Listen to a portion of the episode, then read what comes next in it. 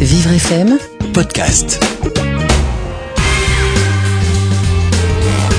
Nicolas nous écrit du 12e à Paris. J'ai l'impression d'avoir attrapé une MST car j'ai des brûlures depuis trois jours. Pourtant, je suis fidèle. Dois-je en déduire que ma copine a été infidèle? Est-ce que ça va passer tout seul ou est-ce que je peux me soigner sur Internet pour éviter la honte d'en parler? Bon alors Nicolas, euh, vous allez voir le docteur. Vous ne vous soignez pas via Internet, surtout pas parce que sur Internet on trouve tout et n'importe quoi, donc euh, vous n'allez pas pouvoir, euh, voilà, savoir exactement ce qui se passe. Donc vous allez voir votre docteur. Vous n'hésitez pas à lui en parler. Tous les docteurs sont très habitués à ce genre de questions, d'accord?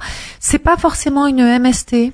En fait, parce que vous pouvez avoir des démangeaisons qui sont liées à des petits champignons, voilà. Donc ça peut être votre copine qui a attrapé ça, mais ça s'attrape tout simplement euh, euh, avec des serviettes en allant aux toilettes dans un café, enfin voilà. Et puis il y a des solutions assez simples. Et en fait, avec des petites Avec crèmes, souvent, voilà, ça part très très bien, ça part très vite. Par contre, il faut pas le laisser s'installer parce que ça s'aggrave rapidement aussi.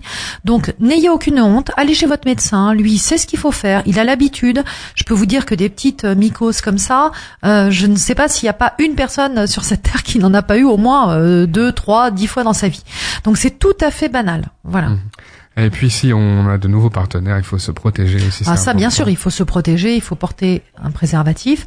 Mais là, si c'est quelqu'un avec qui vous êtes de façon régulière, vous avez certainement fait un test, voilà. Et surtout, n'allez pas accuser votre copine parce que je vous dis encore une fois, à tous les coups, ça doit être euh, une petite mycose qui s'attrape euh, comme ça, voilà. Ça peut être aussi par le stress, tout simplement. Donc, n'allez pas imaginer qu'elle vous a trompé.